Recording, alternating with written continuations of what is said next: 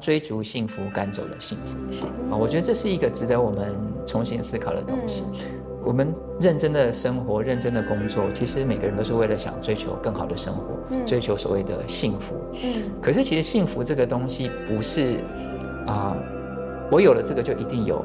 幸福。嗯。不是这个样子，只是我们以为，啊，我买了一台车，我就会幸福。但是重点是。我们要有那个感受能力，才是真的能不能感受到幸福的原因。好，那我记得在那个啊村上春树嗯的一本书里面提到，就是脑确信这件事情。他说，其实他他当时并并不是做一个很特别的事情，他只是把它呃洗得很干净的这个内衣裤好好的折叠放放好，他在那个 moment 就感受到了一个幸福。那我心里想说，哇，那每天大家都在折衣服，不是大家都，可事实上没有嘛，并不是每个人都在这个过程中感受到幸福。所以其实你能够感受幸福的能力，有可能才是你真正觉得幸福的关键。好，欢迎收听浅培留声机，我是维尼，我是秘鲁。嗯，减肥其实就象征希望在就是社会的烘烤中，就是我们可以成为一个温暖的陪伴，就是陪伴每个人可以更了解自己，一起成长，且保有我们每颗果实最原本独一无二的风味。我们会透过故事啊、书籍或是访谈，带领我们一起去探索我们内心的世界。那希望大家都可以撕掉别人带给你的标签，看见最真实的自我。嗨。哦，欢迎回到前培留声机，我是秘鲁，我是维尼，我是 David，也欢迎大家来到大卫的实验室。这集也很特别，就是我们说书终于有就是大师级的人物参与，跟我一起说书这样。然后今天要谈到的是逆思维这本书。然后我们其实上集大家听了吗？我们上集有谈到关于逆思维这本书的个人的部分。那在下一集呢，我们主要会想要谈到的是关于人际的互动以及集体互动上面，我们的一些经验啊，或是分享一些互动的 tips，这样子给大家。当中其实我觉得很有趣的是，他有讲到说服他人的一些小技巧嘛，他就谈到一些谈判专家。他就说，谈判专家并不是要就是步步紧逼，他反而有点像是谈判，有点像是共舞，你要进，你也要退，这样。对对对对，觉得有三个点，我觉得蛮有趣的。第一个就是你要找出与对方的共同点，因为这样就可以放下彼此的武装，然后你从共同点出发，表示你有在聆听对方讲话。我觉得人有另外一个特性，就是你很也比较喜欢跟自己相似的人。互动。第二点，他是说会用呃反问代替攻击，就是表示你保有那个对他的好奇心，这种问题的方式来引导对方思考。这样，然后第三个我觉得很有趣，就是他大多都是用问题结尾，主要就是因为比较不武断，而且最能说服他人的人是他们自己。所以你透过问题，他们想，然后自己说服他自己，是最有效的一个方式。这样，所以也好奇老师有没有对如何说服他人重新思考有一些经验的分享，或者是故事？这样，我觉得这一段蛮有趣的，因为跟我自己过去的工作的某一部分蛮。蛮重叠，哦，因为我们其实，在做销售的训练的时候，很多就在谈这个东西，好，所以我觉得像刚刚维尼分享的那几个点，其实就都会一直让我想到我们试着在课程中想要对业务同仁表达的事情。那我觉得其实，呃，他用那个共舞比喻，我觉得很棒哈，就是说，哎，那个双人舞到底怎么带？每个人都有独立的想法，你也不能强迫他，你怎么让他能够？跟随你的节奏，那我觉得像业务人员也是一样的哦。你现代人都很聪明了，你用强迫的销售方法，大家都感受得出来，对，大家都感受得出来的。所以你一定要不能用那个方式，让他愿意跟着你的节奏一起去前进。所以我觉得这个是一个很好的。那我觉得其实这个作者很棒的，就是他很会。讲一些故事，我觉得很有意思。嗯，譬如说啊，讲到那个辩论吧，辩论的那个故事，呃，甲方跟乙方在做辩论，然后一个一方就提出一个很多的非常 solid 的 evidence 去去想要去赢得这场辩论。哎，我觉得另外一个很厉害的就是说，他去找到他去认同对方的，他也不去驳倒对方的观点。他认同对方的某些论点，但是顺着这论点问出一些问题，我觉得这个很棒。然后到后来才揭晓说，哦，原来这个擅长提出观点的其实是一个机器人，它是一个 AI，它是机器人，那另外一个是真的人类。这就让我思考到一件事情，就是说，的确像现在 AI，像 ChatGPT 这些这么的发展，嗯速度非常的快，所以在找出资讯这件事情上，其实人类是已经比不上了。嗯可是我们如何去展现我们呃认同对方，去理解出对方的这个呃主要的一些论点这个东西，我觉得目前来说，或许还是人类比较优势的地方。嗯所以在这个这个例子里面呢，他就提到说，看这场辩论的人，大家都认为 AI 说的比较有道理，嗯可是最后他们要决定谁投给谁的时候，他们是觉得人类其实赢了这场的辩论，嗯。真的是一个很有意思的，影响他人真的不太容易。嗯。好，那他用了这些呃例子，包括刚刚你分享这些，我觉得就是给我一个很大的学习跟提醒。嗯嗯了解大概是这样。自己最有感的是，当我们展现我们在乎那个人，而且并且想要帮他们达到他们想要的目标的时候，我觉得那个人会更愿意听你说你的想法，或者是那个人可能更容易被你影响。因为我自己。这是生活的经验，就是一样是两个人给我类似的经验，可能针对这个频道，或者是针对你现在在做的一些文章，但是会觉得我的情绪上面会有不一样。对于我比较信任、熟悉，他们这样跟我提出来建议的时候，我反而就会觉得哦，是，就很感谢他们给予建议啊，因为我知道他们也是站在我的立场为我着想。那当然，另外一个人我觉得可能没有到那么熟，而且我觉得是他讲话的方式就比较直接。第一个反应，我就情绪上第一个反应会比较 defense。当然，我感性过去之后，理性还是会很感谢他的建议，对。但我只是自己反思，会觉得说，哦，一样是都是一样给我建议，但是反而他用什么角度出发或怎么讲，其实会差很多。嗯，其实我们在商业世界里面，我们都想要解决事情。嗯我是主管，我找你也是要解决某件事情。你是呃买方跟卖方，我们也想解决都是事情。可是其实，在顺序上，表情、心情、事情，嗯意思就是说，表情上就是说，譬如说你现在你可能因为某件事情心情很不好，嗯我如果跟你嬉皮笑脸，你一定会觉得说我没有我我对你不太认同。可是我如果能够展现我适当的同理，我在我的表表情上跟你是有点共鸣的话，你第一个就会稍微认同。嗯我如果再进一步能够去呃描述你的内心感受，试着去同理你的内心的时候，解决解决你心情的问题，那就像呃维尼刚刚分享的，哎，你就会觉得说我跟你好像是站在一起的。嗯之后我再跟你谈我要属于那个事情，啊、你可能就更容易听进去。嗯所以我觉得就像你刚刚的分享，其实真的就是符合这样的一个过程，对不对？嗯，所以有时候是先解决情绪，再解决事情。对。那我不知道书中有没有什么 tips，大家会觉得很有趣。我刚刚是想到一个，就是是我过去比较没有去注意到的点，冲突，工作中的冲突。哦，对他讲到说，其实有建设性的吵架或者冲，他不，他是不用吵架这个字，嗯其实是对事情有帮助的。那这个其实是我过去比较忽略的地方。嗯我们总是想要说人际要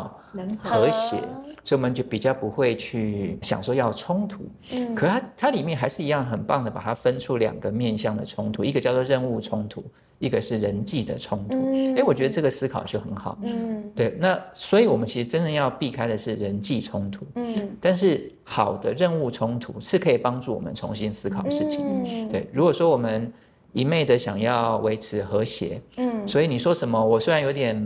没有认同，我也还是很敷衍说哦，好吧，好吧，或是怎么样怎么样。所以我们事情永远都不会改善，我们会一直卡在原来的地方。其实我们要避开的是人际冲突，嗯所以它里面有两个图，我觉得很棒，就是高绩效的团队。人际冲突始终都是在维持相对低的，嗯可他们的任务任务冲突会高低高这样子。但是低绩效的团队刚好就是反过来的，他们就是很 focus 在，也也不能叫做 focus，就是说很多的人际冲突。他们不自觉的就发呃嗯造成这个状况，就是人际冲突相对是比较多的，那反而在任务冲突上相对就没这么多，嗯所以我觉得这也是一个很好的一个思考的点。所以在这个单元里面，对，他就是人际冲突，就是人家说我是人身攻击你，但我对任务根本一点进展中进展都没有。但任务冲突就是他好像是说不带情绪的沟通这件事情，你觉得对错或者是要怎么做这样子。对我就觉得嗯蛮有趣的。嗯对，我觉得刚好提到这个论点，然后也刚好可以考虑到前面，就是如我们也需要先把团队的情绪先处理，我们才有办法大家不带情绪的去处理这个任务的冲突。而且我觉得有一定的信任感，可能就在任务冲突上就可以比较 intense，、就不会嗯有 hard feeling 或什么的。对。然后我觉得我自己有学到一个，也是我之前没有想到，就很有趣，就是说他说别人提出一个论证的时候，你可以先问他 how，你怎么知道？然后他就会。跟你说，他在说的时候就会想，就会可能会因此而改变。举例就是说，好，假如有个人说，嗯，打疫苗智商会降低，然后你就说，哦，你怎么知道？哦，为什么你会得出这个结论？然后他就会想，他就开始讲说，哦，因为我妈听到邻居的妈妈说，就是他讲完以后，就是这一切都没有 evidence，有时候他就会意识到说，哦，原来是这样，这样有点帮助他重新思考对对这个逻辑性。对，就是在说的时候，这个例子我也很喜欢。他其实那个在那个疫苗那个例子，那个帮他解决这个问题，他用的就叫做动机式误谈法。嗯也就是说，其实人之所以能够改变他的想法，嗯他其实一个就是要让他去有不同面向的思考，思考甚至呃，比起就像你刚刚讲的，我如果直接告诉你疫苗怎么样怎么样，你可能不想听。对，可是当你自己说出来说，哦，这些都是听来的，或者说，哎，突然觉得也有点有点奇怪。怪怪，但是我觉得这个例子里面真正那个最关键的核心是说，他认同这个妈妈，他不管选择是打疫苗或不打疫苗，他真正要的都是为了小孩好。嗯所以我觉得，当这个跟他会谈的这个人能够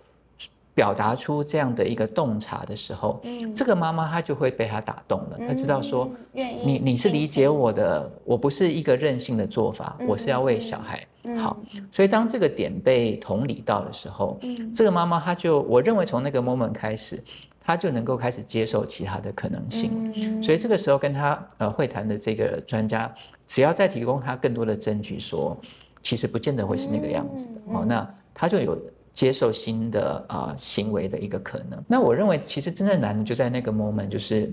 我们在用这样的对话发问的时候，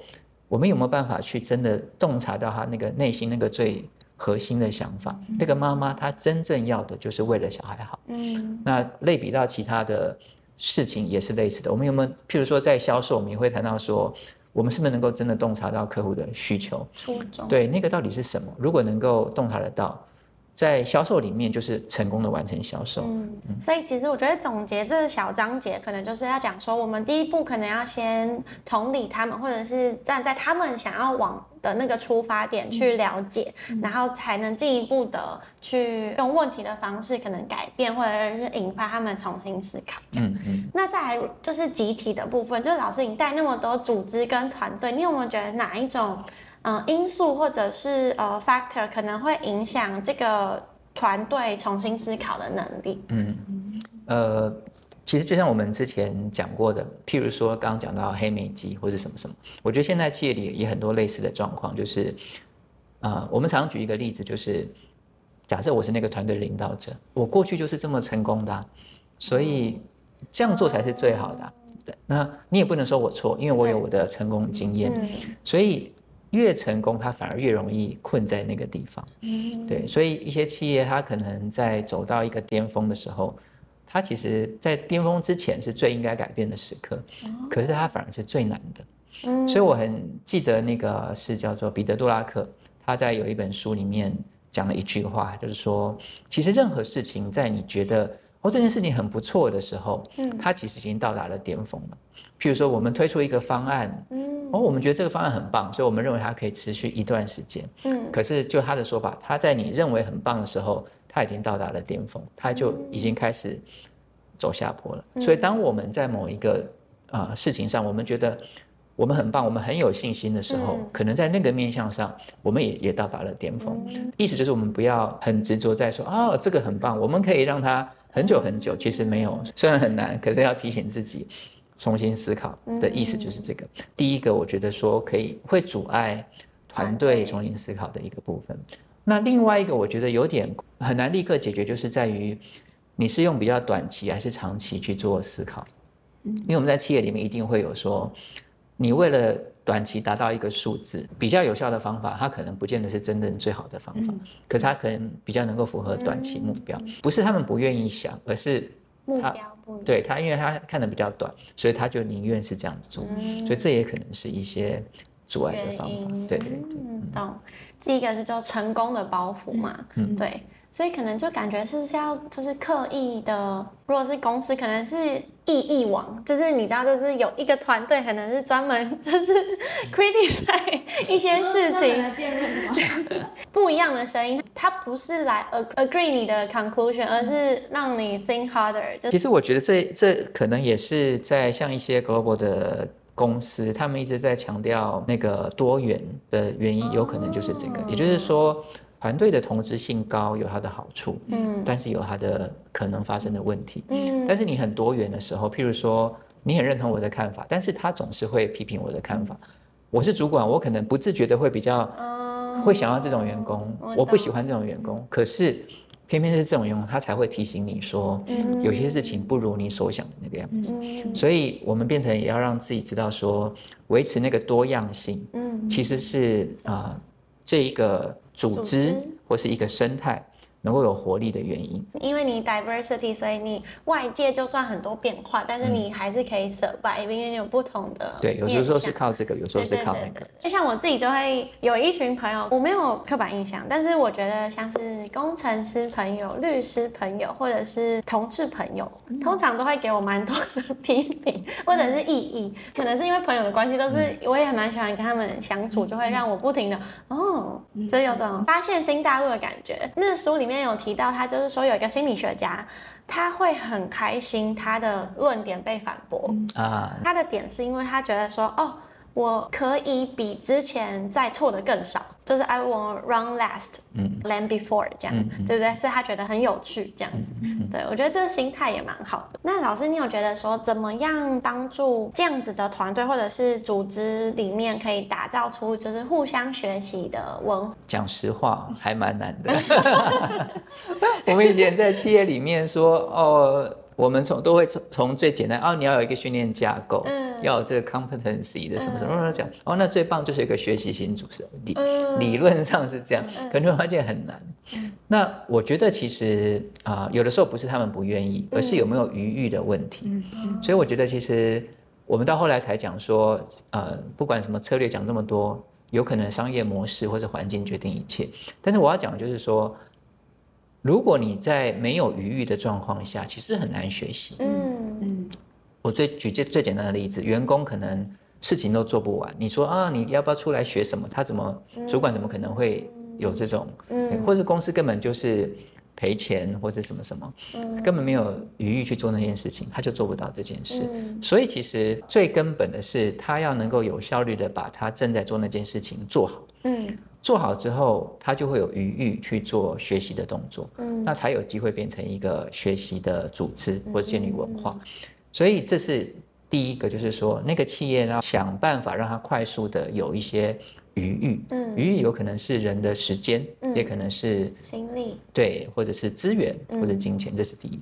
那第二个，我觉得其实主管很重要。嗯好，那因为不管那个公司怎么样，那公司都会有很多的层级架构，不管你多扁平，一定有主管跟员工。对，所以我常常跟一些主管在聊的时候，我都会说，你至少能够控制的就是你自己负责的这个小小的区域。嗯哦，那一个主管绝对有他的权利跟能力去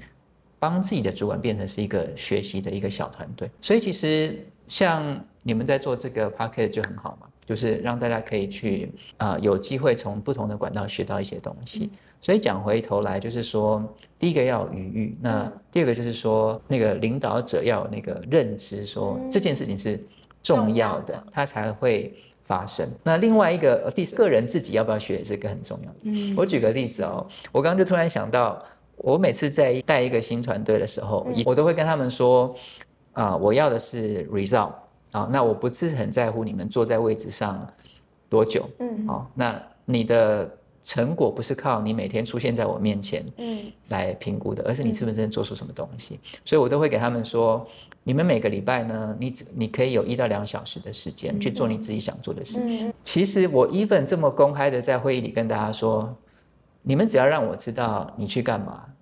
每个礼拜你有一一到两小时去做你想做的事，是 OK 的。但是真正跟我讲的人没这么多。嗯其实有趣的地方就我要说的就是这个，我 even 已经这么在很正式的场合，在部门会议里说出这个话，嗯最后能够跟我提说，baby，我想要去书店逛个两个小时，非常少，非常少。所以我第三个想想就是说，我们个人自己有没有真心真的这么想要，嗯我觉得也是一个很重要的。就说从很大的组织有没有那个能力有余裕让你学习，嗯领导者有没有那个心去让团队变成这样之外，我们自己有没有真的那么想学啊？嗯，这也是另外一个最后一个很重要的关键蛮。对，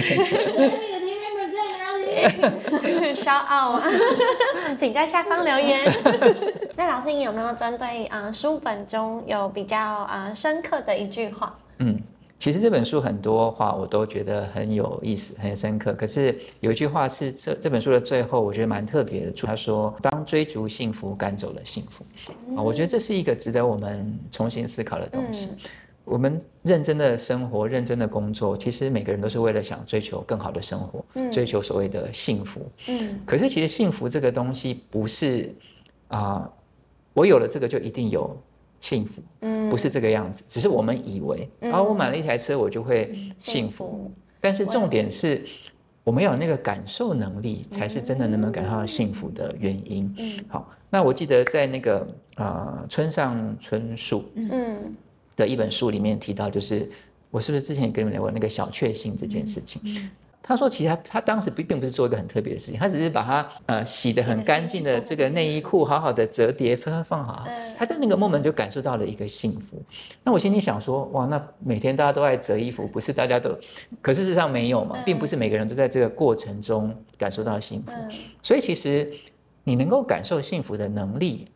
有可能才是你真正觉得幸福的关键。嗯。那这本书里面他提到说，当追逐幸福赶走了幸福的意思，我认为就是说，我们可能会很执着在我一定要这样，所以这样子。所以当你一定要这样的时候啊、你反而没有了重新思考的一个空间，嗯你就很执着我原来做的这个方式，对我一定要这样子才能够幸福哦。可是这过程你很痛苦，嗯。那你有可能你真正达到了那件事，你买了某个东西，达到了某个成就，可是因为中间你已经耗损了太多了，嗯所以其实 even 你站到了那个山顶的时候，嗯你已经失去感受幸福的能力，所以你就算站在了山顶，你还是没有得到你要的幸福。嗯所以我就说，哇，这个是一个很很好的提醒。所以说，我们可能有很多的追求，这都很棒，可是要小心不要被啊。丧失幸福的对对，那我觉得这也是真的，我们应该要去重新思考的地方，嗯不要被我们既定的很多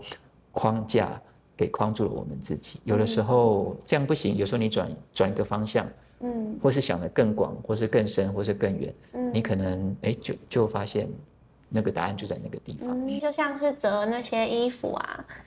有时候你可能赋予它一些 meaning 或者是感受，它可能就是一样，就是可以感受到小确幸。对对对对就很像那个灵魂急转弯的那一幕，就是那个主角他一生都在追求他要去演奏，嗯然后等到他真的有这个机会，然后演奏完之后，演奏的伙伴他就跟他讲一个故事，有一只鱼问他的旁边的大鱼，我想要追求的海洋在哪里？然后那个鲨鱼就说你一定在海洋。呃，我记得以前有一个车子的广告嘛，就是你们可能都没看过，那非常 让旅程比目的地更精彩。哦，对那当然它是车的广告，所以它的意思是你只要去目的地，你是在开着车去的，然后所以你选我的车嗯是很 OK 的。可是我觉得它那个概念是很棒的，哦就是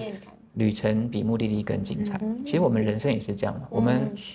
想要追求，想要那个，可是你一直认为你只有达到了那边才会开始幸福的时候，其实你错过了好多东西。嗯其实在这过程当中，如果你能够去试着去感受，呃，身边的人、嗯事情，或者是经历的什么一切，嗯我觉得其实在那过程中你是开心的。那有可能你到那个地方，你会更开心的，说不定。嗯所以这我觉得这是一个很棒的一个，对对对对。那壁炉，你有没有什么最深刻的一句话？我觉得听完老师的这个，我就觉得哦，我对啊，压力山大。我觉得那个都还好 但是我觉得蛮印象深刻，就是提醒说要保有认知的弹性，你可以有办法从你认知的这个观念的这个极端移到那个另外一个极端。嗯我觉得，尤其是在现在变动很大的环境下，这个能力又显得更为重要。嗯，就我自己很喜欢的是，他是说你要谦逊的，可以让我们重新思考过去的承诺，就是沉没成本，但你又需要好奇心去重新计划你未来的计划，就会觉得哦，这有点 summary 这本书想要传达的一个概念，这样嗯嗯嗯，对，我们这集跟上一集我觉得蛮大的差别，但是从个人转移到人际互动上面来。最重要的最后分享的那一句话就是能感受幸福的能力。对，对于这本书有其他的想法或是心法，也可以在底下留言给我们，然后分享给我们。荧幕上的朋友留言在留言区。那 podcast 朋友就是呃可以私信我们的 IG 或是粉砖。那我们下集见，嗯拜拜，拜拜拜拜拜拜。很谢谢你今天收听我们这集的浅培留声机。今天提到的所有资讯呢，我们都会放在底下的资讯栏里面。那如果你喜欢我们的作品，那欢迎留下五星的评论，以及分享给你所有有兴趣的朋友。如果针对特别的集数，也可以在 IG 的 Story tag 我们，跟我们分享你宝贵的想法。最后可以订阅我们的 Podcast、Instagram、FB，才不会错过其他的作品哦。给予你满满的爱，希望陪伴你勇敢的活出最真实自在的模样，减肥留声机陪你撕掉标签。看见最真实的自己。我们下下集集见拜拜